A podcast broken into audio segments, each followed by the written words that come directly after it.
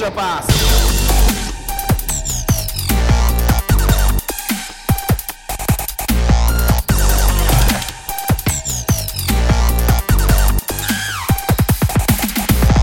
明けましておめでとうございます。エクストラパスポッドキャストです。ズボンです。明けましておめでとうございます。日本一スタッツを取る素人、慎太郎でございます。よろしくお願いします。よろしくお願いします。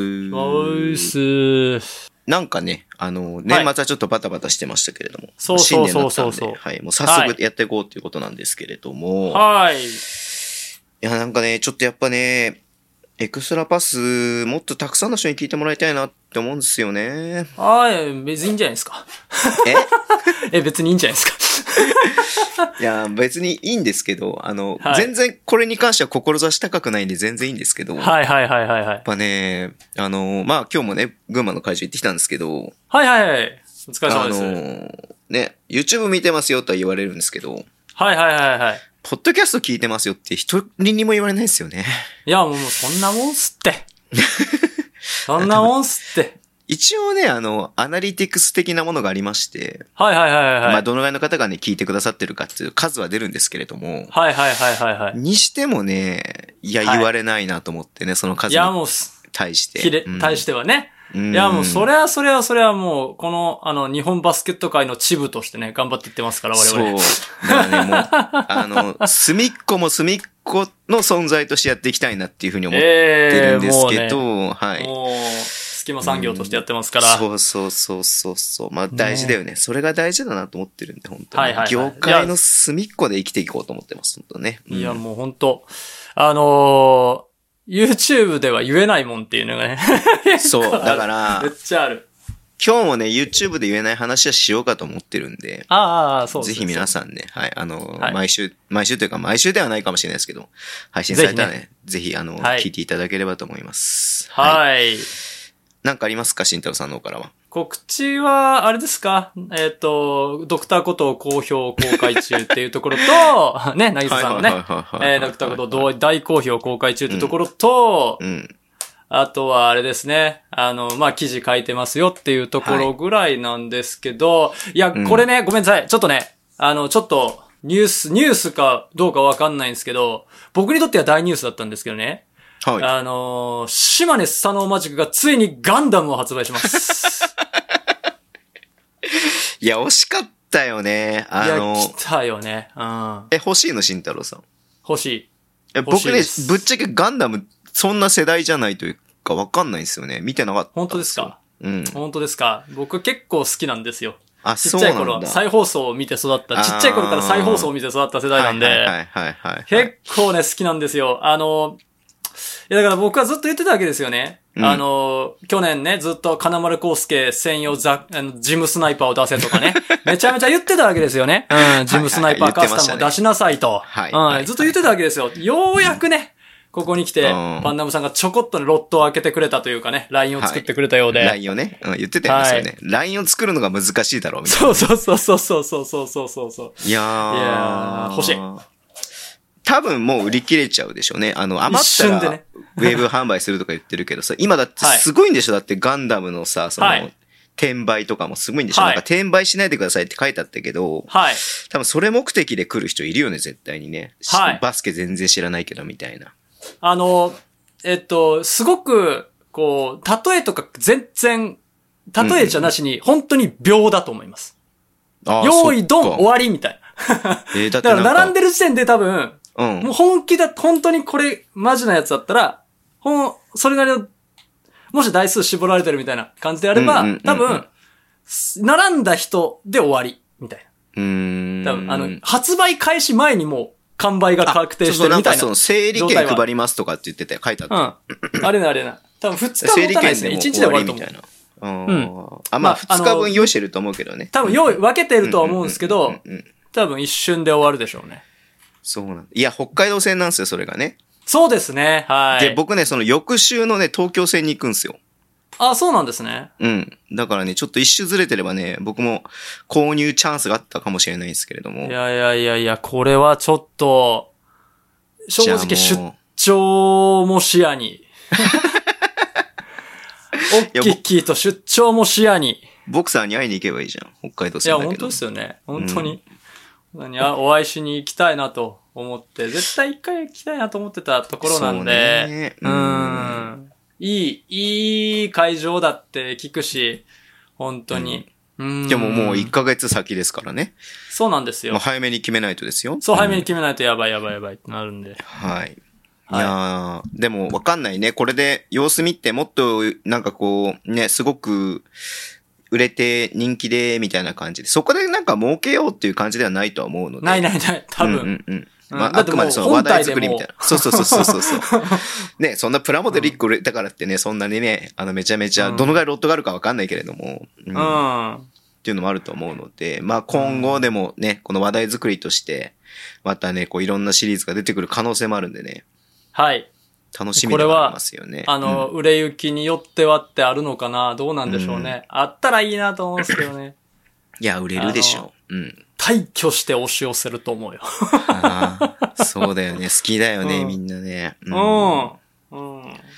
いや、東京戦だったらな、本当に買ってきて、慎太郎さんに3倍ぐらいの値段で売りつけるんだけどな。いや、もうだからそれ転売や言うてんですよ。だからそれ。それをダメや言うてんの公式さんね。うん。そうですね。はい。せめてえーと2倍とかにしといてください。いやいや、2倍もダメでしょ。2倍もダメですね。はい。うんすいくら、えいくらだったの？なんか、値段出てなくなかった？出てないですね。出て出てないよないですね。ね。なんか、うんえ、なんで値段出ないんだろう？出てないんだ多ろういいねで、いいねで買うからじゃないですか。え、値段とえか関係ない。関係ないから、だからそう、だから値段とか関係ないです。だから。で、1000円だから買うとか、1万円だから買うとかいうものじゃない。係ないのか。関係ないあそっかそっかそっか1万だろうが10万だろうが500円だろうが買うんですよ。買う人は買うんだ。あ、そっか。そうそうそうそうそうそうはい。わかりました。はいいや、ちょっとどんな感じで売れるか楽しみですね。ちょっと楽しみですね本当に島根界隈の人ぜひ教えてください。どんな感じで売れたかのかっていうのね。うん。うん。はい。じゃあ、行きますか、ニュース。はい。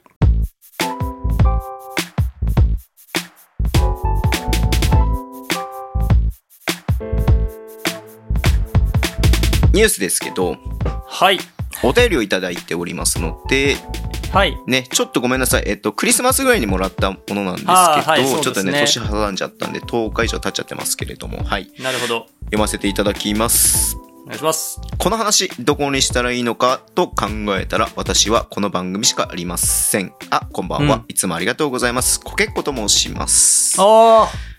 お世話になりました、先日は。はい。えー渋谷のムーさんの件です。このままだと、来シーズンの継続はないのかもなーなんて漠然と思っていたところに、突然の対談の知らせ。他の渋谷ファンと同様、私も衝撃を受けました。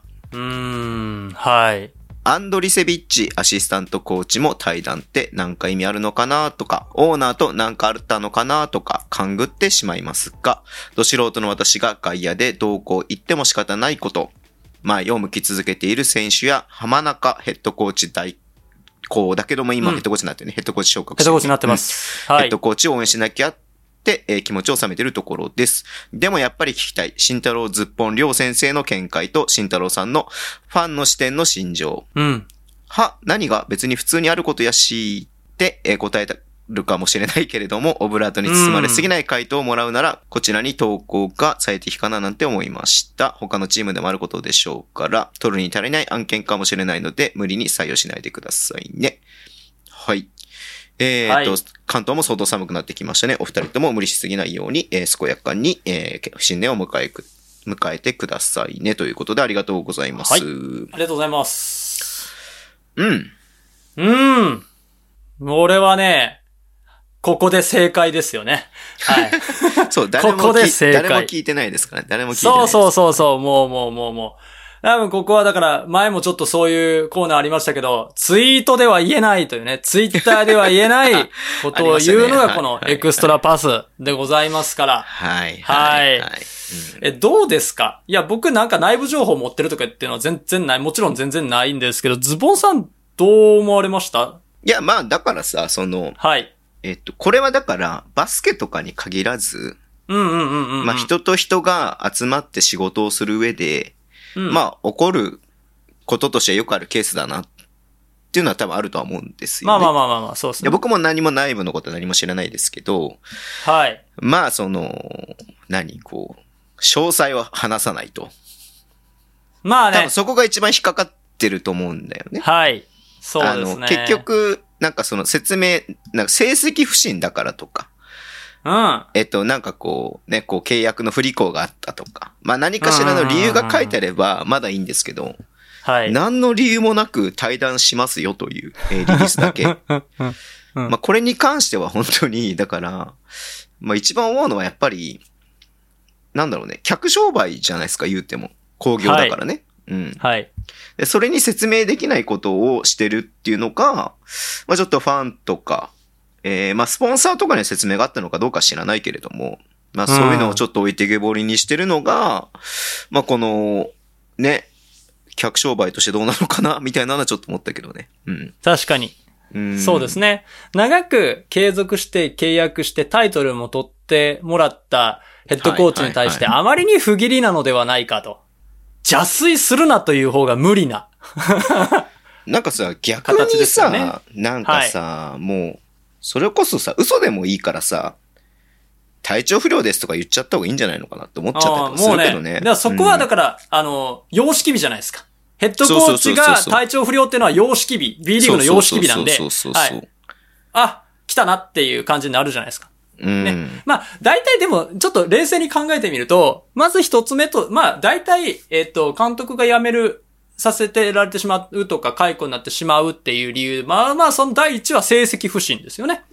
うんうんうん。うん。まあ一番多いのは成績。あの、負けが込んだっていうわけではなくて、例えば、去年強いチームだったのに、同じ、ほぼ同じメンバーで今年、あの、例えばポストシーズンに出れなかったとか、チャンピオンシップに出られなかったとか、本来行くべきと順位じゃないっていうパターンの解雇もあるわけですよね。うん。まあ僕はあの NBA のことばっかりで言ってますけどね。NBA をずっと見てきたんで、それでみ、持ってますよねと。はいうんただこのパターンではどうやらなさそうだと。その解雇された当時勝ち越してますし、普通に、あの中地区2位とかなん2で、ね。一応、ね一応 CS 圏内ではあるので。まだ全然チャンピオンシップ狙えるという。形ではあるだろうと思ってますと。で、その次、第2番目として、このままでは優勝できないっていう、いわゆるマイク・ダントーニパターンで僕が勝手に名付けてるんですけど、ある程度は勝つだろうけど、そのチームとして掲げてる目標には到達しないだろうみたいなね。はいうん。はい。このスタイル確かに強なるけど、優勝はできひんのじゃないかっていうパターンですね。はい。はいはいはいあの、古くは、フェニックス・サンズ、スモールボールやって、カンファレンスファイナルや、で NBA ファイナルまで行ったけどダメでした。カンファレンスファイナルだったっけな、まで行ったけどダメでしたっていうパターン。そしてこう、ヒューストンロケッツを率いて、ジェームズ・ハーデンのね、ヒューストンロケッツを率いて、カンファレンスファイナルまで行った、うん。!NBA ファイナルまで行けないみたいなね。うん。うん、そういう感じいや、ベスト4、リーグベスト4、CS ベスト4には毎年残るんですけど、みたいな。うん。そういう感じのチームだと。優勝したい手こ入れだ新しくガラッと変えようっていうパターンはあります。ただ、それでも、シーズン終わった後なんですよ。大体。そうだよね。まあ、うんそれを結果を見た上でっていうのはやっぱ多いパターンだよね。うん。そう。で、確かにね、こう言ってはなんですが、あのーまあ、ちょっとね、数字を見ている皆さん、僕、このラジオとか、感染力アップ道場とかを聞いている皆さんとか、僕の記事を読んでらっしゃる皆さんとかわかると思うんですけど、確かに、あのーこのスタイルは厳しくなってきてた。攻略され始めてた各チームに。だいぶもうはいはいはい、この何年か経って、あ天皇杯優勝したの初年度ですから、確か。うん。うん。で、その2年目、3年目っていう形で、ディフェンスは確かに良くなりましたが、今年明らかに攻略。あの、上位チームに攻略されるは結構前からあったんですよ。東京とか千葉とかね。そういうところに、あの、川崎とか宇都宮とか攻略されるっていうのはあったんですけど、今年は確か特に、あの、いろんなチームに攻略されてるっていうところが、やっぱり、あって。で、でも、そこはもうオフェンス力が今年はもう、あの、チーム、やっぱり、チームが醸成されると、チームバスケットどんどんできるようになるんで、オフェンス力がゴンガン上がっていって、殴り勝ってるってパターンで殴り勝ってたんで、そうだよね。うんは。い。ディフェンスチームでなくオフェンスチームに、として勝っていたので、まあそれはそれでね、だからチームを作り上げた結果なんで、悪くないと。た、まあ確かに、このままではちょっと優勝はっていうところは確かにあったかもしれません。ね。はいもし仮にそうだったとしたらですよ。ね。本来であれば、辞めた後にすぐ新しいヘッドコーチが来るはずなんですよ。ああ、そっかっかそれが GM の仕事。事でしょ。それが見通しが立ってるからこそやめさせるっていう感じだもんね。そう、このタイミングでね。うんうん。早く手を打たなきゃいけないってなった場合、必ず策を用意した上で、やめさせ、やめさせるって言ったら失礼ですけど、かいうん交代っていうのがあるわけじゃないですか。それがむしろ GM の仕事でしょっていううん。話ですよね。じゃあこのパターンでもないんじゃないかと。うん。いうことで、第3のパターンは、フロントと揉めたですね。あのだからもうこうとしか考えられないわけですよね。はいはいはいはい。あもしくは、まあ他の考え方として、まあ他のチームに引き抜かれたとか、丸ごと行かれたとか、うんあとはあの、それこそ、あの、本当家庭の事情とかがあって、もう辞めざるを得なかった、体調が良くなくて、辞めざるを得なかったっていうパターンあるんですけど、アシスタントコーチもろともですから、体調不良とかではなさそう。でも、引き抜かれたんですかね？どっか契約してましたっけ今？してないですよ。ですよね。うん。フリーランスですよね、今ね。うん。呼びますか。むちゃくちゃ言うとる。今一番話聞きたい。あなたの話は聞きたい。呼びますか。あ、ここに呼ぶってこと？はい。大丈夫です。誰も聞いてないんでって言って。連絡してみようか、じゃあ。鼻で割られて終わりや。いや、言えないことしかないでしょ、だってそんなんだってで。もだって絶対、公式なリリースでしか言えないことなのに、公式なリリースですら言えないことなのに、こんなさ、もう、逆に言えんのかな？そう、逆に言えるんだよ。いやーむちゃくちゃ言うとる。うん。だまあ、なんだろうね。僕は普通に単純に類すぎるパターンかなと思ったんですよ。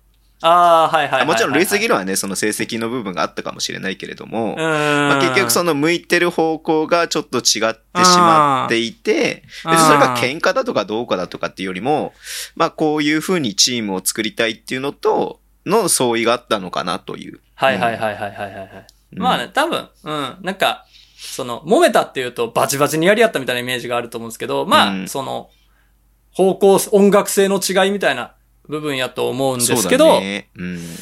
まあただこのタイミングがなそうね。ままあでもそれなら座って言うのか。そう。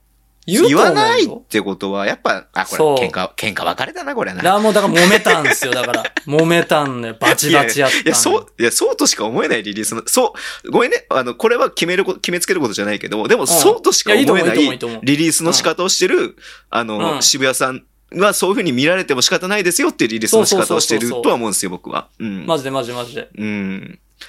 バチバチやったんかなって、まずファーストコンタクトそう思いましたよ、僕は、正直。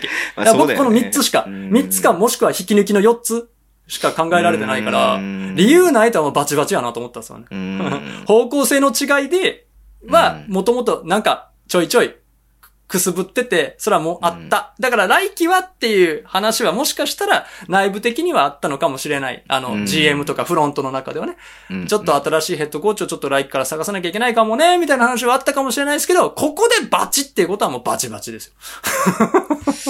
そうだよね。これがだからね、あのね、それこそね、勝率が2割だとか3割だとかっていうのであれば分かりやすいんはいだけど、そうじゃない合意の上ですうん。だから余計なんかこの気持ち悪さみたいなのもあるし、そうですねう。ん。いや、これはちょっとね、ちょっと。うん。いろいろと、あの、闇、闇深い、根深い、闇深い部分がありますよ、本当に。うん。えー勝手に闇にしてるって話もありますね、我々が。いや、でもこういうこだってさとでしょ、だってさ、ちゃんとなんかさ、クリアになってればさ、ちゃんとリリース出してさ、その、それこそさ、コメントも出ると思うしさ。うんうんうんんね、なんかもああ。いや、た、いや、天皇杯優勝ヘッドコーチ。ですよ。う、うん。でね。うーん、いやー。だまあ途中っていうのがマジで意味がわかんなくて。うんでもアシスタントコーチと一緒だから引き抜かれたんかなとも一瞬思いながらも。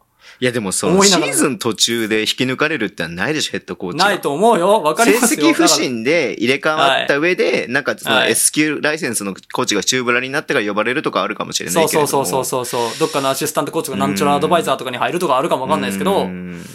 うんあーだからそういうことじゃないですかね、と思うんですよね。わかんないけど。いや、うんあーいや、だからここでね、新しいヘッドコーチが来てないっていうのがマジで。まあそうだよね。でただの内部昇格だからね。そう、浜中そう、浜中ヘッドコーチが今頑張ってチームを盛り立ててやってらっしゃる部分ですが、うんでもやってるバスケットってどちらかといえばムーさん寄りのうんうんうんうんうん。細かくにせ選手を変えていって、前から圧かけていってっていう、そのね、ムーさんのスタイルでやられてるんで、うんそれも、ほにょほにょってなる部分ではあると。お やおやおやってなってる部分ではあると。あー暖冬にパターンちゃうかったんかいっていうパターンがあって、まあそうだね。そうではないなってう。いう部分の裏付け。ねまあ、あとオーナー企業が変わってるっていうところも、あもちろんもちろん。その少なからず何かしらのあれはあったのかもしれないよねっていうのはあるからさ。いや、でも、どう？オーナー企業変わったけど、うん。社長は変わってないからね。そうう、ん。そうなんですよ。いや、オーナー企業確かに変わったっすけど、GM フロント変わってないですからね。そうそう、変わってないんだよね。だから、うん。どのぐらいその、なんだろう。うん、いや、どうなんだろうね。わかんない。だから、内部の人間じゃないから、どれだけその、なんつうの、邪推しよそう発言権とかさ、そのパワーバランスとかさ、う。うんっていうの全然わかんないじゃん。邪推していこう。もし、じゃあ逆に、じゃあ、じゃあもう邪推ね？ごめんなさいね。うん。妄想100%で言うけど、もし、えっと、セガサミーのオーナー企業のうん。えー社長さんとかが、いわゆる、ね、こう、チーム作りに、こう、積極的にアプローチしてくるタイプの、某 NBA チームのオーナーとか、某 NBA チームのオーナーとか、だった場合ですよ。まあ、いわゆる破滅パターンですよね。だった場合ね。そうそうそうそう。社長。とかオーナーがバスケにまでええ細かく口出してくるっていう、一番やっちゃいけない。N ヨーク NX のパターンとか、あるわけじゃないですか。ね。はいはい。N ヨークのチームのね、パターンがあったりすると、いう場合ですよ。はいはいはい。じゃあ、選手作りの時にもう口出してると思うんですよ。チーム作りの段階で。うんとね、うん、そう、それもあると思う。それもあると思うよ。うんうんうんうん。多分、それやったら、例えば継続路線にはならんと思うんですよ。あれ、セガサミーって、あの、あれですよね。もうシーズン開始の頃には。そうそうそうそうそうそうだよ。うん。まあでも、ほら、複数年パターンもあるしさ、公にしああまあね。まあね。ああ、うん複数年契約が多数いたっていうパターンもあそうそうそう、ると思う。パターンもあるから。確かうん。だかに。らそのそうっすけ、どね。編成動向よりも、その起用法とかまでに口出してきたら、マジヘッドコーチとしてはやってらんないなってなるよね。ああ、確かに確かに、うんそのパターンありますからね。そう。もっとあいつを使えますからねとかさ、あいつを使うなとかさ、うん。そんなこと言われちゃった日にはさ、もうヘッドコーチとしてやる気なくなるよねっていうのはあるそうそうそうそう。うん。まあ野球とかでよくある話って話ですね。うん、だからそねう。まあ、あとス、スポンサーのね、力って結構あったりとかするから。そうそうそううんそうそう。わかんない。わかんない。これ本当皆さんあれですよ。僕と慎太郎さん何も知らないですし、あくまで僕たちのそうです妄想であって、こうだったらどうなのかなって話ですからね。はい。はい。100%妄想です。うんあの、許してください。はい。出禁とかやめてください。その妄想させるようなリリースの仕方をしてますよって話ですからね、本当ね。出禁とかやめてください。僕は言ってないですから、今の。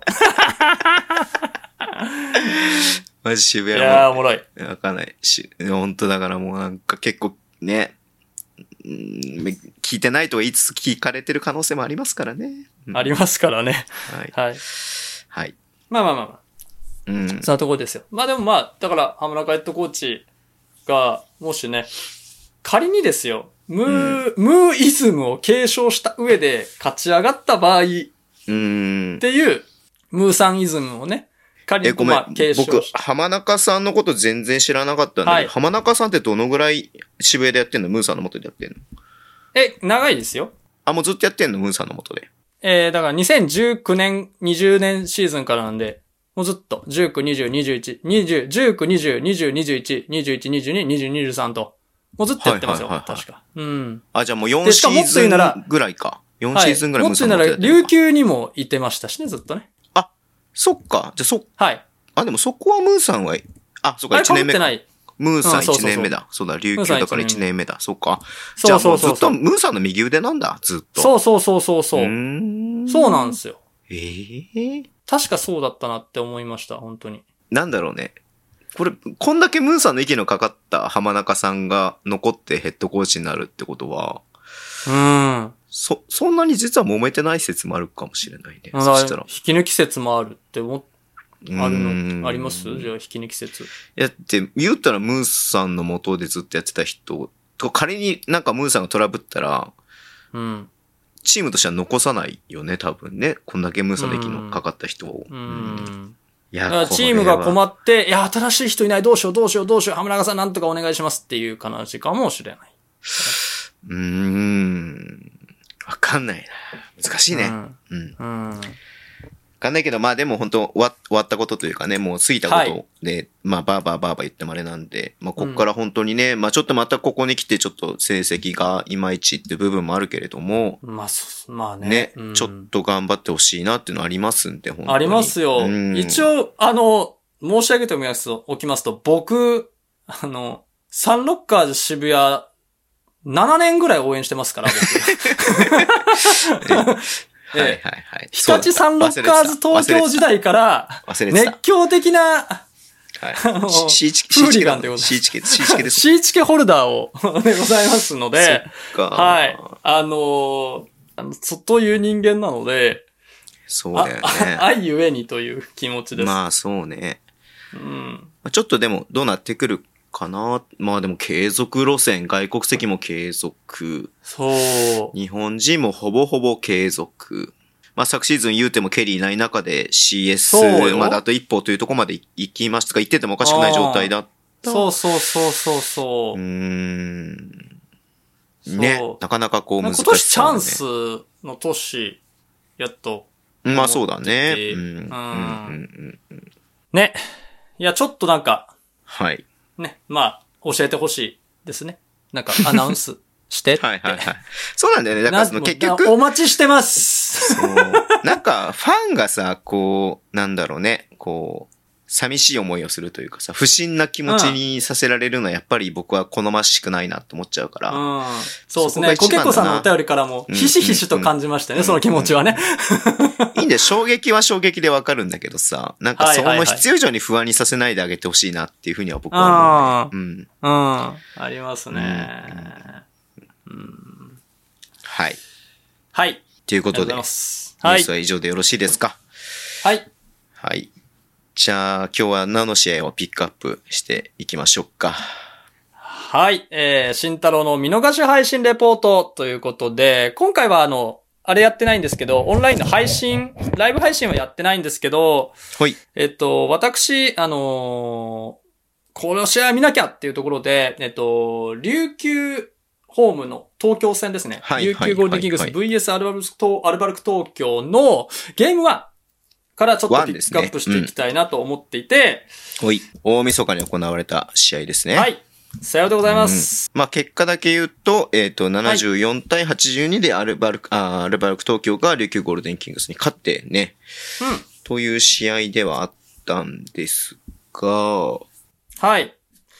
これのですね、えー3クォーターからピックアップしていきたいんですが、えーまあ、題しましてですね、アルバルク東京の連続ホーンズ突撃という感じですね。角を立ててガンガン突撃していくホーンズですね。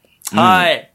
あのーぶっちゃけて言いましょう。得点したセット、全部ホーンズです。アルバルク。へえ。はい。その中でも特徴的なシーンをですね、ちょっとピックアップさせていただきます。まずはですね、はい、ファーストオフェンスから行きましょうか。最初のオフェンスです。アルバルク東京が最初のオフェンスはい入ります。コブスがはい。ハンドリング、お、ゴーストスクリーン。はい。おー。Yes. Yes, yes, yes, yes, yes. コブスがハンドリングしてるとこか。安藤修斗くんかな今走ってきたのは。そうです。そうです。え、ホンズからだった？今。これ本図ですよ。ええあ、本当だ。サイズが、左、あ、右のエルボー。思いっきり本図です。うん。あ、なるほど、なるほど。はい、ははいい。得点は決まらなかったものへの、ーこれはホーンズフレアというセットになりますね。はい。はい。まあ、スタックアウト系にも見えなくはないんですが、うんまあ、うんうんうんホーンズですね。まあ、ゴーストフレアなんですけど、まあ、ホーンズですね。あうん大体、あのね、なんでこういう形にしたかっていうと、あの、ホーンズのエルボーの位置にシューターがいると、このセットだって100%バレるんですよ。はい、はい、はい、はいはい。めちゃくちゃ怪しいんですよ。ホーンズ大体でかい選手がいるはずなのに、なんでここにシューターがいいのってなると、もう99%、えー、ホーンズフレアが来るんで、この形にあえてしてます。あ、一応ホーンズの説明しといた方がいいね。あ、そうかそうか。ホーンズっていうのはですね、えっ、と、角の形を捨てるように見える形からそう取られてるんですけど、トップに1人、エルボー、フリースローラインぐらいのところに2人、で、コーナーに2人っていう、こう、大きな三角形を作るような形ですね。私の完成力アップ道場のパーカーのイケイケどんどんの形ですね。あの形がホーンズアクションと呼ばれる、あそこから派生するパターンがもう何百通りとあるんで。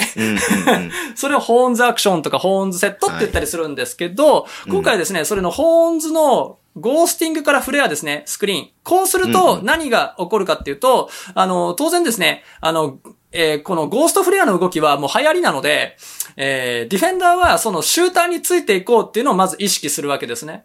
うん、とにかく安藤選手をフリーにさせてはいけない。ここから絶対ガーッと走ってきて、フレアあるぞっていうので見てると。で、岸本選手もしっかりそこをついていったんですが、そこでやっぱりね、大きくね、行われるのがこのドライブなんですよね。このスリップ系のアクションって、あの、ギャップがスッと開いてしまうんで、そこに対するドライブっていうのはどうしても警戒が薄くなってしまうんですよ。これをやっぱり、あのーしっかりついていった。シュートこそ入らなかったですけど、面白いですね。オフェンスだったかなというふうに思います。では、おいその後なんですけど、えっと、9分6秒ぐらいかな。その次のオフェンス行きましょう。おい、クーリーのフリースローの後かな？そう、クーリー選手のフリースローの後ですね。うんうんうんうん。はい、来ます。またコブスが、ボール運ぶ。はい。また同じだね。今度ははいスクリーンかける感じになるかけれけましたども、から、スタッカードみたいな感じだ。イエスイエスおーイエスこれは、えっと、いわゆるホーンズ22とかホーンズホイールって言われるセットの変化系ですね。うーん。はいで、本来であれば、ここって、えっと、えー、2枚ビッグマンをスクリーン、ピックアピックアンドロールで2枚のエルボーのビッグマンを使って、はい。その流れでビッグマンがコーナーの選手に2人スタッガースクリーンをかけるっていうのが、ホーンズホイールとかホーンズ22とかっていうものあの、動きがよくあるんですけど、今回は、これをですね、あの、ホークアクション気味にというか、ぐっとこう、下に一旦スリップインした後に、うんスリップインして、さっきのドライブを、そこでね、このスリップインが効いてるのは何かっていうと、えっ、と、岸本選手はさっきのドライブを見てるわけですよ。はいはいはいわはい。かります？だから、ペイントで一瞬止まるんですね。ドライブ来るかもって。うん。ペイント守れにはワンチャンあるかもっていうのを見るわけです。で、それによって一瞬遅れるわけです。うんそれで2枚のスクリーンをしっかりかかって、えっ、と、しかもクーリー選手が外に飛び出してスイッチしてしまいました。なので、ははいい、はいはいディフェン、オフェンスリバウンドも取りやすい状況を作ることができた。まあもちろんね、バスッと wide open でシュート決めたんでいいんですけど、うんたとえね、外れたとしてもかなりオフェンスリバウンドを取りやすいポジショニングになったっていうのがこのシチュエーションですね。うん、かなり考えられてますね、これ。外側にいるのがクーリー選手だっていうのもそこはもう見据えてセット作ってます。そうだね。うんはい。仮にこれ落ちたとしても、はい。ダンカンに対してサイズとロシターが挟むような感じになるから、イエス。ちょっとね、数的にも、えっ、と、はいマッチアップ的にも有利な感じにはなるもんね。その通りえです。ー、いや、すごい考えられてるね。はい、かなり考えてますね、これ。うん。めちゃくちゃ考えてます。はい。だから、本当に、あの、まあ、そうですね。あの、クーリー選手を外側にをするようにすうんうんうんうんする。これ結構続きます。これ結構続きます。えっ、と、じゃあ、7分50秒ぐらいまで行ってみましょうか。ほい、これまたフリースローの後かな？そうですね。はい、えー、ダンカンのフリースローの後。はい。はい、同じようにコブスが持っていって、はい。また一緒だね。はい、一緒です。今度はどうなるの？あ、同じだ。ここまで一緒。同じです。お、逆？おーで、お茶。うわーこれすごいなすごいでしょいや、全く同じじゃん。リプレイだよ、リプレイ。リリプレイなところから、はい。打てなくもなかったと思いますよ、僕は安藤修斗くん。はい。はい。打てなくも打てななかっくなかったと思いますたよ。。うん。けれども、空いてるコブスが持って、コブスも打てなくもなかった。はい。で、まさにエクストラパスでお茶のコーナー3でエンドワン。はい。いや、これすごいなすごいでしょ？うん。実はホーンズで今、2パターンなんですよ。はいはいはいはい、はい。まあ、お、まあ、まあ、まあ、大まかにね、言うと、うんうんうんうんうん。2パターンなんで、いや、これ琉球迷うね。どこ、迷う攻め、そう、どこを守っていいか分かんなくなっちゃうともうこれだけやられるとね。そうなんです。うーん。そうなんですよ。なるほど。ここで逆転するわけですね。そう。で、今回安藤選手にしっかりついていって、うんうんうん。で、パス、ゴールですね。で、だから、今回は、だから、さっきの教訓も活かされてるわけです。じゃあ、今誰がヘルプに行きました、うん安藤先生のシュートに対して。誰がスイッチしました？今村くん。ああ、はい安藤、安藤くん。えっと、ジェームス、えっと、あの、ディフェンスです、ディフェンス。琉球側が誰が行きましたか？今、小野寺選手が行ったんです。うんうん、そうだね。うんうん。クーリーがいけいけいけって言ってんです。なんでかってリバウンド入れないから。クーリーがそこにマッチアップ、はいさっきみたいに、えっと、釣り出されないように、はい。そっか、小野その通り。寺くんが行って、はい。で、結果的にコブスにボールが行っちゃうわけだ。そうなんですよう。ーんこの判断ですよね。ガードにしかできない、ポイントガードにしかできない、この判断というかパスさばきというかね。さすがですねと。まあ、ポイントガードじゃないんだけど、そういうマインドを持ってますから、安藤選手って。うんさすがやなというシーン。この3連打は強烈でしたね。実はその後も続くんだけどね。うん。おー その後もね、似たセットが2つぐらい続くんですよ。うーん。はい。実はね。まあ似たセットが続いてで、今度はね、あのーまずちょっと違ったホーンズのセットがね、いくつか続くんで、そちらはね、皆さんもう一回ちょっとね、見ていただきたいんですが、まあここでね、あの、東京の話ばっかりしてもあれだと思うんで、じゃあ、はい琉球の方のですね、オフェンス、いいオフェンスもあったんで、じゃあ先ほどの、えっ、と、返しですね、安藤選手がナイスパス、コブス選手からお茶に行ったプレーの、その次の次のプレイ。プレーを見てみましょうか。えっと、6分55秒ですね。6分55秒のタイムアウト明けの琉球のオフェンス。これもね、はい良かったないと思いますよ。今村くんがトップの位置でボール持って、はい。アルバルクはサイズと、サイズがちょっとうん、小ディフェンスみたいな感じになってるね。はい。はい。なるほど。はい。なるほど。素晴らしい。ゴールしたイージーバス。スケットでしたね。はい。このイージーバスケットがなぜ生まれたのかという6分55秒3クォーターですね、うんのお話なんですが、うん。えっと、まずは今村スタッカーから入りますよね。はい。今村選手に対してえー今期は KI カットはい。の次にね、あの、今村スタッカーから入りましたと。ダンカンとクーリーが2枚でスクリーンをかけに行くっていうオフボールスクリーンですね。うん。はい。そうです。で、そこに対して、クーリーがはい。ピックを激しくかけずに、スリップみたいな感じではい。ゴール下に突っ込んでいくと。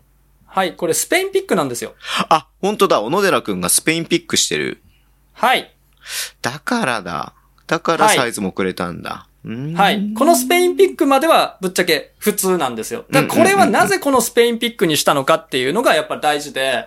というのも、えっと、このサイズ選手がいるときって、ディフェンスが quick show に変わるんですね。はいはいはいはい。 one foot quick show ですね。 quick show に変わった時。で、その時って、どういうコンセプトで守るかっていうと、いわゆるあの、観戦力アップ道場で low two men side tag っていう風にご紹介したコンセプトでですね、ディフェンスするんですようんうんうんうん。それ何かっていうと、逆サイドの二人側、逆サイドの選手、あの、ウィークサイド側の二人、要は、あフォーコーナーピックだとして、えっと、4人、なんて言えばいいんだろうな。うんウィングに一人、コーナーに一人状態だった場合、うんうんうんそのコーナーのディフェンダーが中に入ってヘルプするようんうんうん守るよっていう状況だったんですよ。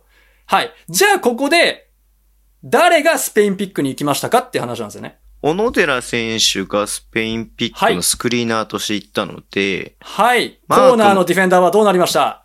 えっと、コブスは roll man に行きましたね。ゴール下。はい本当はタグでゴール下を守らなきゃいけないとは思うんだけれども、はい。ボールマンまで釣り出されちゃってるね。その通りです。うん。だから、ローツーメンサイドタグのコンセプトが使えない状況にしたんですね。なるほど、なるほど。だからディフェンスが大混乱してしまって、マークを見失ってしまったと。コブスは、やべって思ってるんで、指示出してるんですよ、手で。はいはい。やべ釣り出されちゃう、このままじゃ、俺、ゴール下守れない、ごめんって言って、頼むスイッチしてくれっていう右手を出してるんです、コブスはう。ん、うん、うん、だけどその一瞬ではね、やっぱりね、通じない。うん。いや、そうだね。これはいパスが本当に良ければ、アリウープダンクだったね、普通にこれね。そうです、そうです、ってそうです。いうぐらいクーリーがドフリーになってるよね。うん。はい。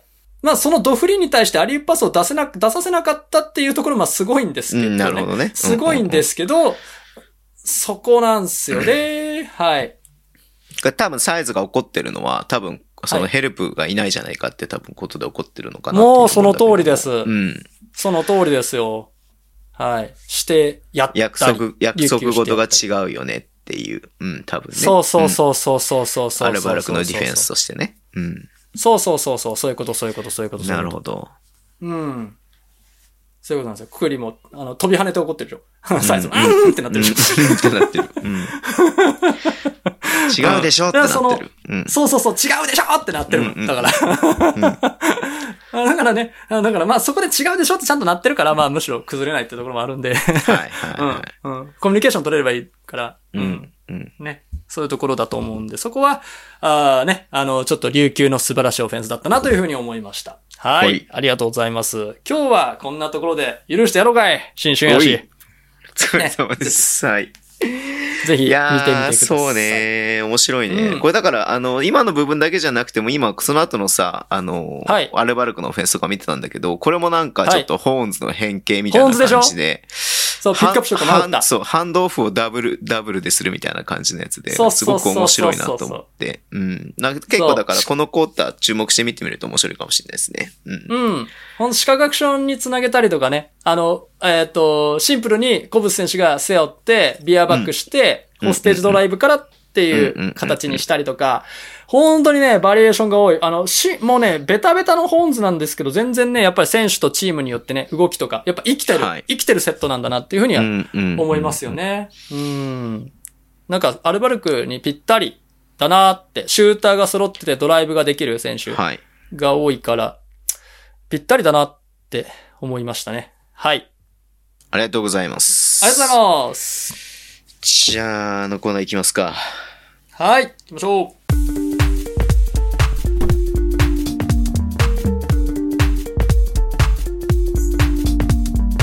ミステリーコーナう。ーだねこれね新春ミステリーってなんかこう、うん。あれですね。語呂がいいっすね。そうですね。新春といえばミステリーでございます。はい。ええもちろんですよ。まあちょっとね、新年らしいネタをちょっと今日はね、持ってまいりましたんで、うんちょっと行きたいかなと思います。うんほい。じゃあ、お願いします。じゃあちょっと彼読んでいきますね。アケオメイソン 今回の都市伝説は、未来予言。ほいい？歴史的な様々な出来事は約100年周期で起こっていると言われてるんだよね。いいね。ん。スペイン風邪が発生した1918年から101年後、何が起きたのかも知ってるよね。いい？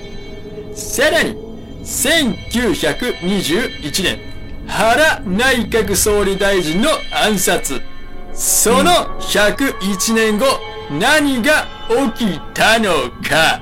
うん。やばいよね、俺来ちゃってるよね。過去の歴史には未来の予言がされてるって話。いい？信じるか信じないかはあなた次第です。なるほどね。いうことでですね。うん。だいたい100年周期で起こるっていうのはなんとなくなんか聞いたことあると思うんですけど、うんで。もね、なんかね、101年周期で起こってることが結構見つかったんで、じゃあ、1922年にどんなことが起きたんだろうなっていうのをちょっと見てみたんですね。はい。はい。ことはやっぱりね、あ100の、101年前ですね。うん。あの、新春といえば予言。ね、お正月といえば今年の予言でございますから、予言特集です。今回はね。はい、はい、はいはい、はい。いきますね。うんえーまあ大体ですね、まあすごい大事なこととしては、まあ第1回ラグビーの総形成が始まったとかあるんですけど、まあだから新しい何か合わせと慶応の戦いが始まるんじゃないかなっていうのは、まあなんとなく皆さんがご想像いただけるところかなとは思うんですけどね。そういうことかあはい。ちなみにヒンターカイフェク事件この年ですね。なんすか、それ？ド。イツの。ドイツのヒンターカイフェク事件。あのードイツ史上最もミステリーだったと言われる未解決事件ですね。ヒンターカイフェクがこの辺でございますと。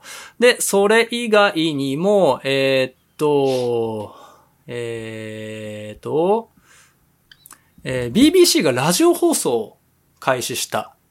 ラジオ放送というものを開始した年です。なので、もしかしたら新たなブロードキャストの何かが生まれるとかね、そういったものも考えられるんじゃないかなとか、ニヤニヤしておりまして、うん。えー、あとは何があるかなと見たら、あれですね、健康保険法が。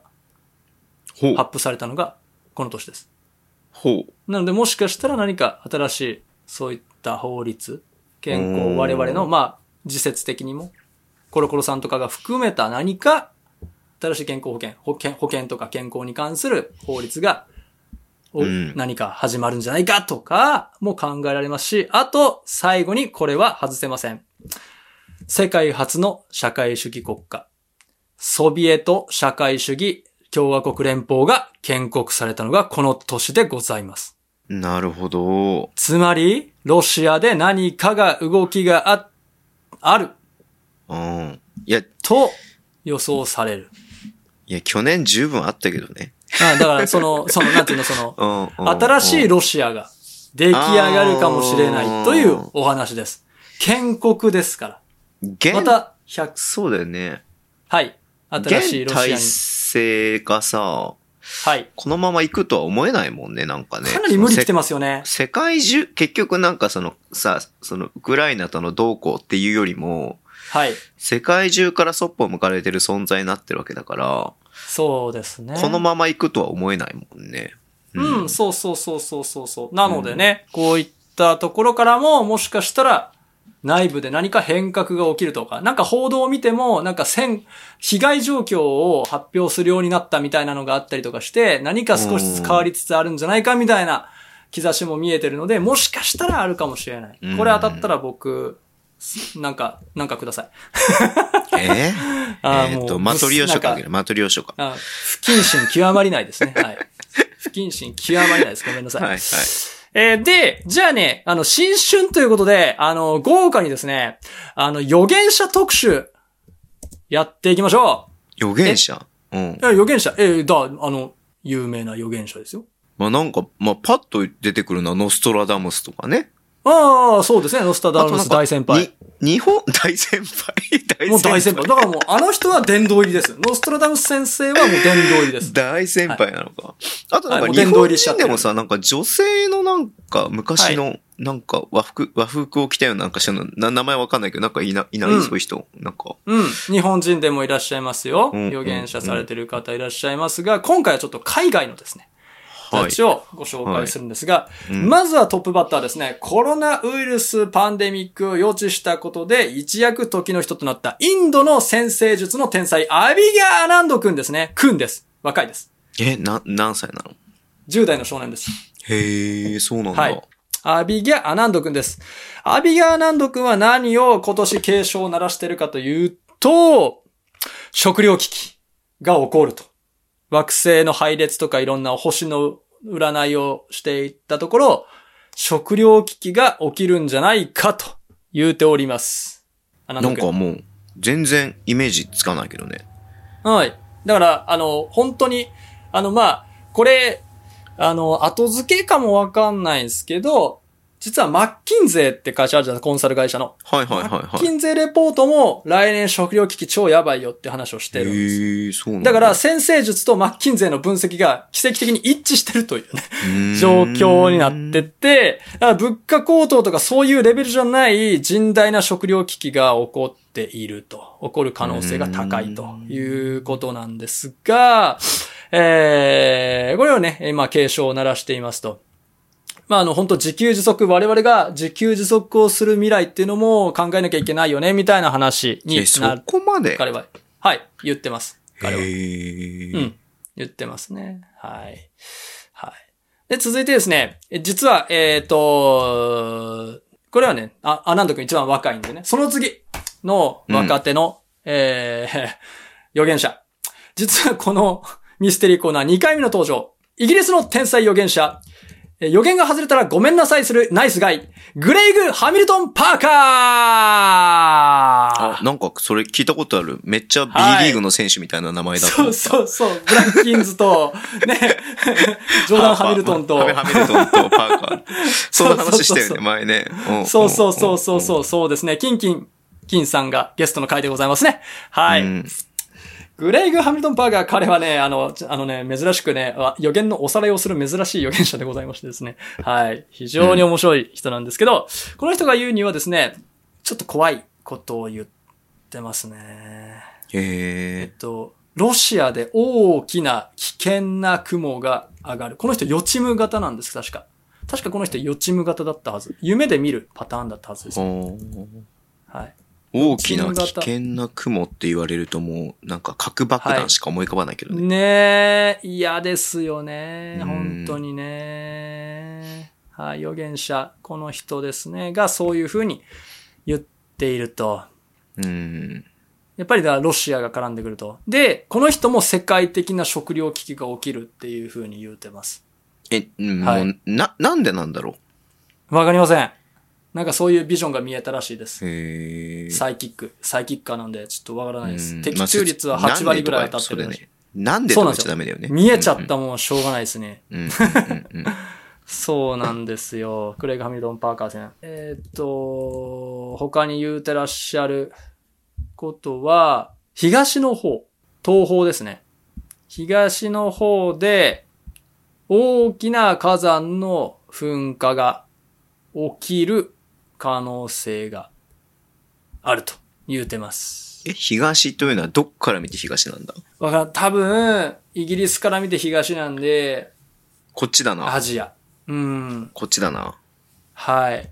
もし日本だった場合、阿蘇山、もしくは桜島が大噴火起きる。で、もしくは、あの、周期的にインドネシアのタンボラ火山っていうやべえ火山があるらしくて、ええそこじゃないかっていう説が濃厚です。なるほどね。うんはいうんうんはい。とんでもない火山が噴火するんじゃないかとうん。言っております。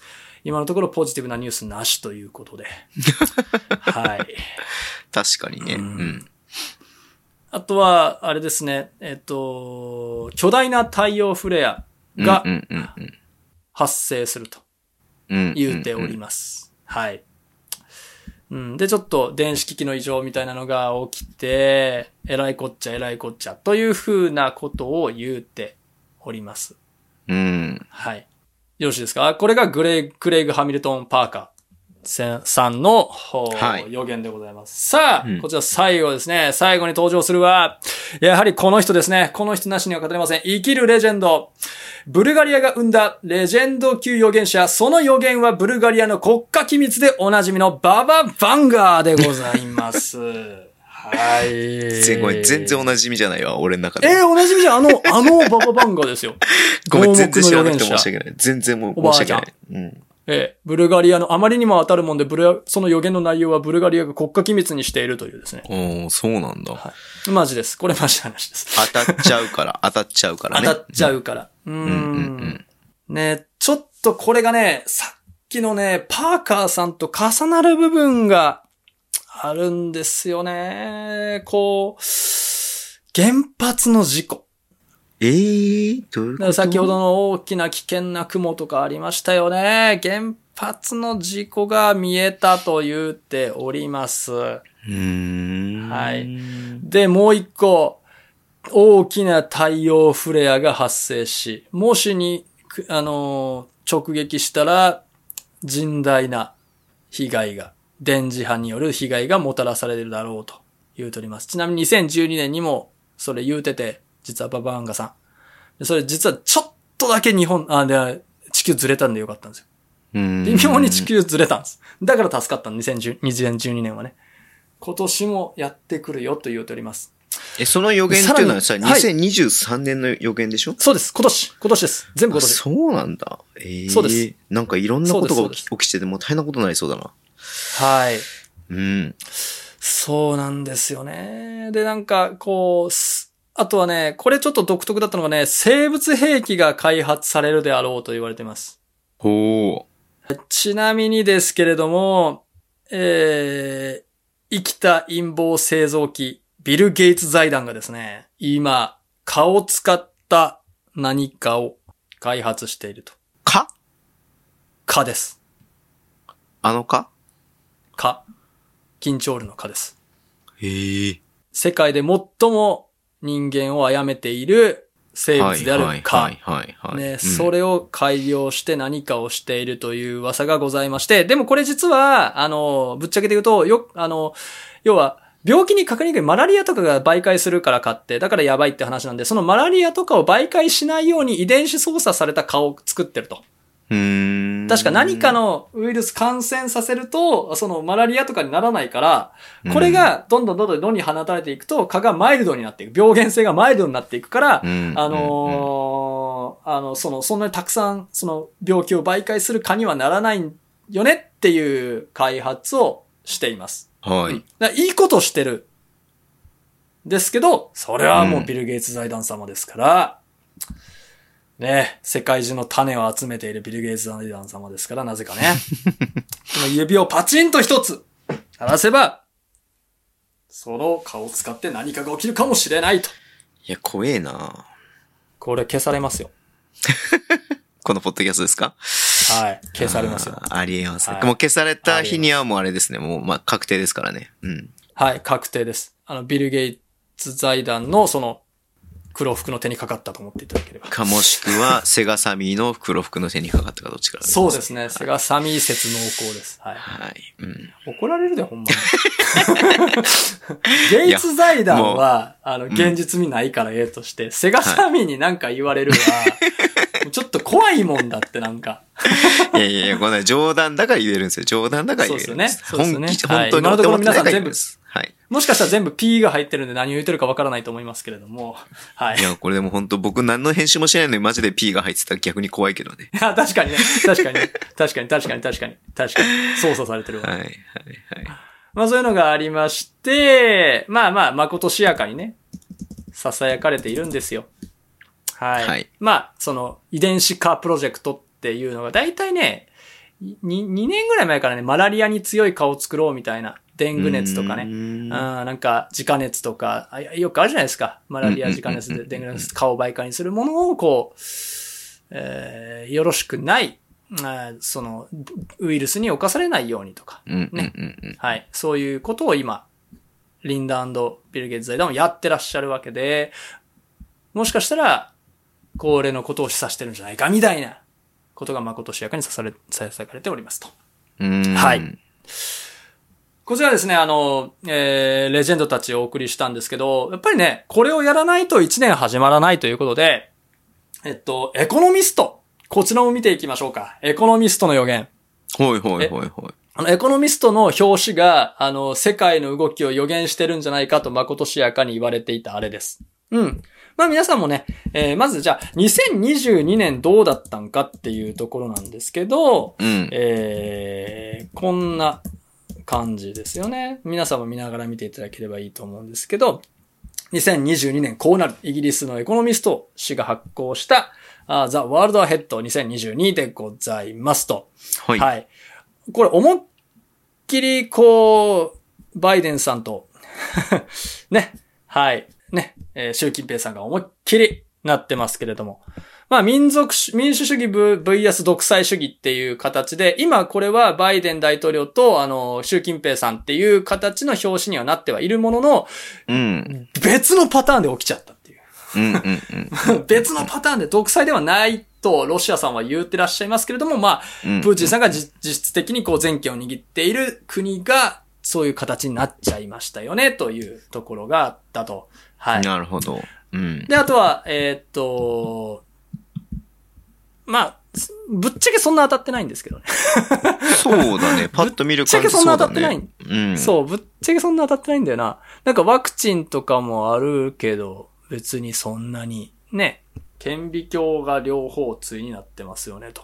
でそもそも、さ、2022年のその大きいトピックはい。って、はいなんか、そのウクライナのこととか、以外なんかそんなになんか、なかったのかなと思ったりとかもするんだけど、そんなことないのか。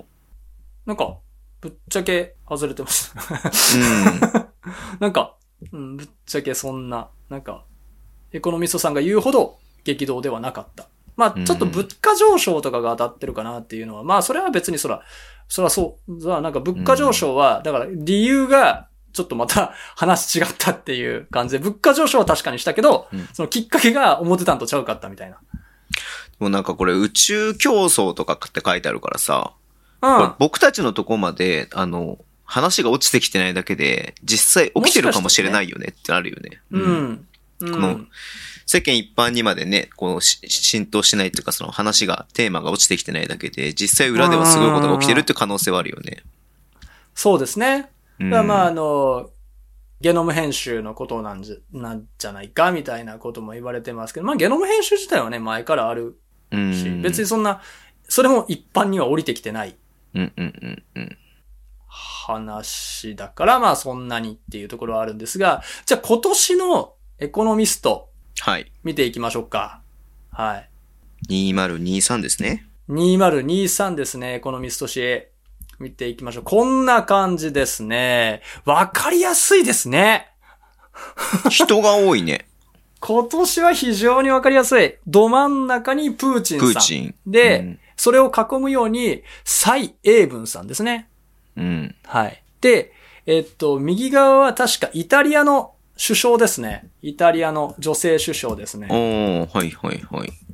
お名前ごめんなさい。えっと、メローニさんだっけ？ジョルジア・メローニさんでございますね。うん。はい。なぜジョルジャ・メローニさん？この人だけ浮いてるんだよなという感じ。で、そこから囲むようにゼレンスキーさんですね。ゼレンスキーさんと、その左下に小さくバイデンさん。まうんあ、この人は、うん、まあまあバイデンさん。で、そうのん上に大きく、ちょっと大きく、プーチンさんと同じぐらいの大きさで、習近平さんが来ていますと。いうところで、まあ、かなりストレートですね。うん。まあ、えっと、まあ、そもそも、あの、世界経済フォーラム的なものが世の中にはございまして、そこはグレートリセットなんていうねね。表現を。これなんか多分聞いたことある人も多い話なんじゃないかなっていう。えっと、2020年にね、えー経済フォーラムのお年次総会の名称、グレートリセットなんていうとんでもない名前で、うん。ね、えーダボス会議が行われたんですけれども、はいうん。世界経済フォーラムが行われたと。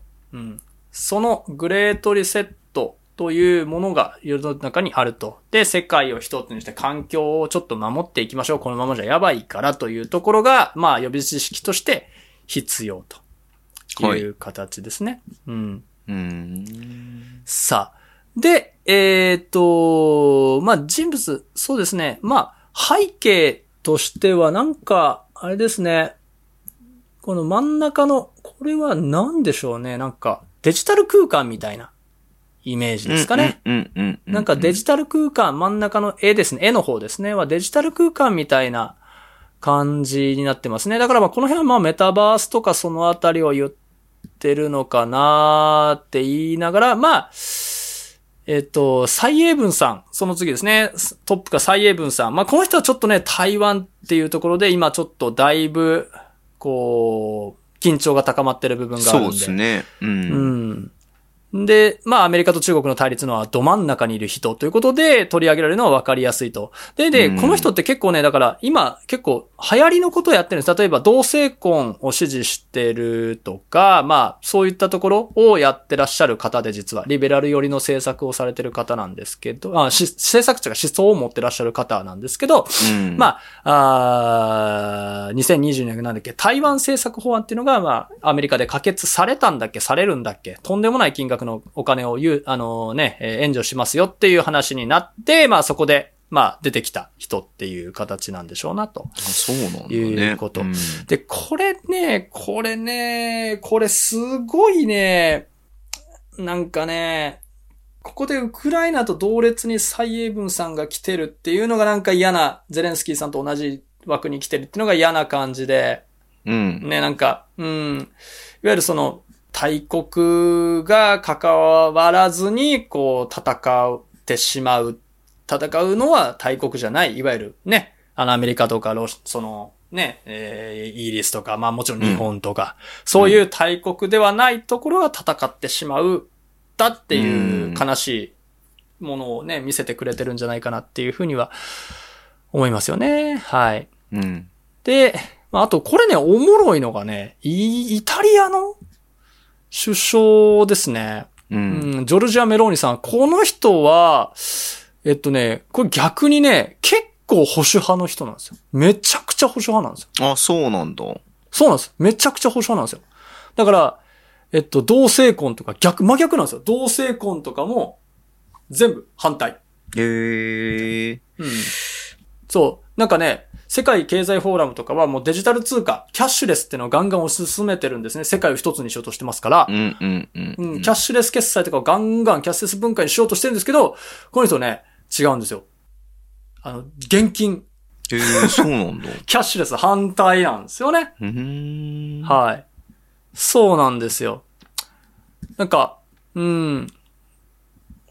結構ね、すごい、えー、真逆の政策をしている人が、なぜ表紙に来るのか。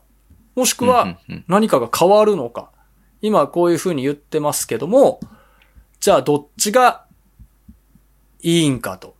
うん。ね。世界を一つにっていう、まあ、いわゆるリベラル系の派閥、考え方ですよね。と、うん保守的な考え方。さて、どちらがいい、どちらがどうなるのかっていう、今の時代とは少し逆行した考え方を持ってる人を表紙に持ってきた。これ言うとどうでしょうね。難しいな。どう考えるかですね。うーん。そこですね。僕が注目してるのはこの蔡英文さんとこのイタリアの首相の方なんですけどね。もう、もうバイデンさんと習近平さんはまあもうええやっていう話で。まあでもなんかね、なんかね、でもね、こう、今ね、でも一番儲かってるの、この戦戦争あるじゃないですか、ウクライナの戦争で。はい一番儲かってるのってもしかしてアメリカなんじゃないかってやっぱ言われうん。ですよねうん。あの、なぜかって、まあ、ガスをアメリカからガンガン買ってますから、ヨーロッパ各国が。とんでもない値段で買ってますからね。まあ、そのあたりもなんか、ちょっと気な臭い感じになりつつあるなぁ、なんて思いながら、やっぱバイデンさんは必ずトップにいて、えー習近平さんもしっかりトップにいると。ねえ。さあさあさあさあさあさあ、この予想ですね。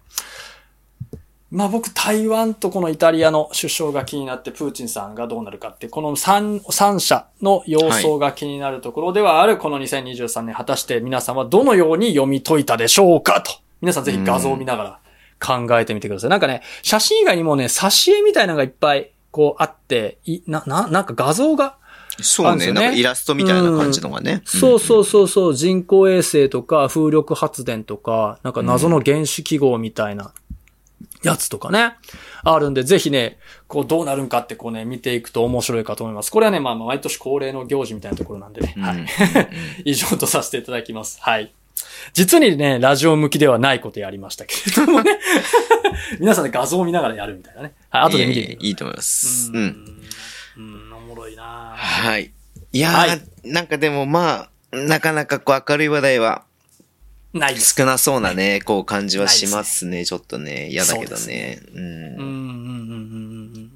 うん。うん、気なさいよね。なんかね、なんかね、そのね、儲かってる会社とかもね、全部ね、世界経済フォーラムに関連してたりとか、加盟してるあ、企業とかね。支援してる団体とかがね、やっぱりね、あの、ガスとかで儲かってたりするんでね、うんおこれなんかさ、これなんかって邪推しちゃいますよね、やっぱりね。なんかね、いやー、嫌やな。この癖やめたいですけどね。うん。この都市伝説能なんですいません。はい、ありがとうございます。ありがとうございます。じゃあ、この年最初のお聞き、お願いしああ、ます。今年最初のお聞きですか？まさについこの間なんですけれどもね。うん。私事で大変恐縮なんですけども、5歳になる息子がおりまして。うんはい。こう、まあ今年もね、例ご多分に漏れずですね、あの、北海道の方で年を越させていただいたんですね。奥さんの実家が北海道なんで。はい。はい。北海道で年を越させていただいたんですけれども、まあ、そこにですね、実家にこう、ワンちゃんがいまして、あうちも犬飼ってるんですけどね、ワンちゃんがいまして、めちゃくちゃ小が、全然小型犬で、可愛らしい子なんですけど、ちょっと気性が荒くてですね、こうあのー、シーリに冷たく当たるというかですね。家に、新しく帰ってきた子にやたら冷たく当たると。うん。えーいうところがあって、そこでですね、やっぱり、やっぱり一番最初にね、こう、餌食になるのが、うちの妹、1歳何ヶ月の妹、お女の子なんですけども、こう、やっぱり、ワンワンワンみたいな感じになって、ちょっとなんか服噛まれたりなんかしてね、うん。危ない危ないみたいな感じになって、まあ、そんな別にそんなつもりはないですよ。小型犬やし。全然、そういう犬ではないんですけど、うん。あの、わわー言うて、服をベベってこう、ちょっとペッてこう噛んじゃったりとかっていうのがあったんで、うんそれを見てですね、うちの息子が、なんてことをするんだと。僕の大事な妹に、許さないぞって言ったわけですね。おお、なんや、はいええこと、なんかお兄ちゃんらしいこと言うようになって、やっぱ5歳になって、やっぱ違うなと思った。その次の瞬間に、パパ、行けって言ってました。See you guys! いやー人を使うのがうまいことは重あ、要なことですよ。すそう言われたらもう行くしかないっすもん。うこんんなん見せられたら、あお前ちゃうんかいっていうね。はい。ありがとうございます。ありがとうございます。じゃあ今年もよろしくお願いしますよねろし。くお願いします。ありがとうございましたありがとう。ございました。お便りお待ちしてます。